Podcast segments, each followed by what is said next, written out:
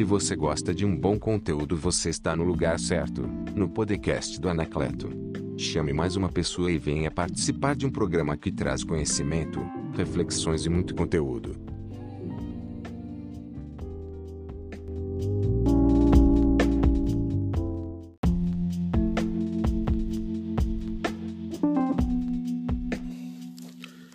Olá, meus amigos, tudo bem? Então, vamos falar aqui um pouco sobre Nabote. A Bíblia fala para nós sobre um homem chamado Nabote. Nabote tinha uma vinha e você sabe que é, a vinha era algo muito cultivado nos tempos bíblicos e até os dias de hoje, pela sua durabilidade.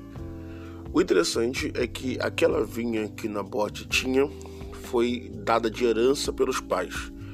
Os pais cultivaram durante muitos anos Talvez aquela vinha também tinha sido herança dos pais de seus pais, porque uma vinha é algo que atravessa séculos, é duradoura. E de repente a gente tem aqui uma narração de um rei chamado Acabe que está no seu palácio e quando ele olha e vê a vinha de Nabote, ele faz uma proposta para Nabote, dizendo dá-me a tua vinha. Nabote recusa a primeira proposta e não dá a vinha. A segunda proposta que ele diz é: Eu te darei uma vinha muito melhor. Nabote também recusa a vinha melhor de Acabe. A terceira proposta que ele faz: Te darei o valor em dinheiro. E Nabote volta a recusar a proposta. E o que isso quer dizer para nós como lição? É que Nabote ele sabia o esforço que os seus pais haviam empregado em fazer aquela vinha, em construir aquela vinha. Ele tinha lembrança dos seus pais.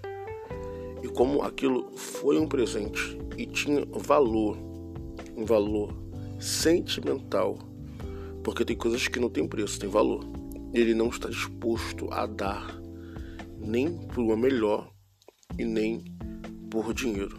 Gente, tem coisas que são inegociáveis. Tem coisas que a gente não negocia. O interessante é que Acabe ele tem vinha até muito melhor. Porém, ele está incomodado com aquilo que ainda é pequeno que Nabote tem. Vai um conselho para você? Aquilo que você tem incomoda gente que talvez tenha algo até melhor do que você.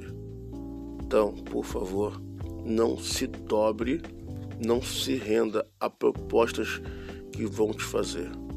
Dê o seu, se valorize, se dê o valor. Tá bom? Um grande abraço para você.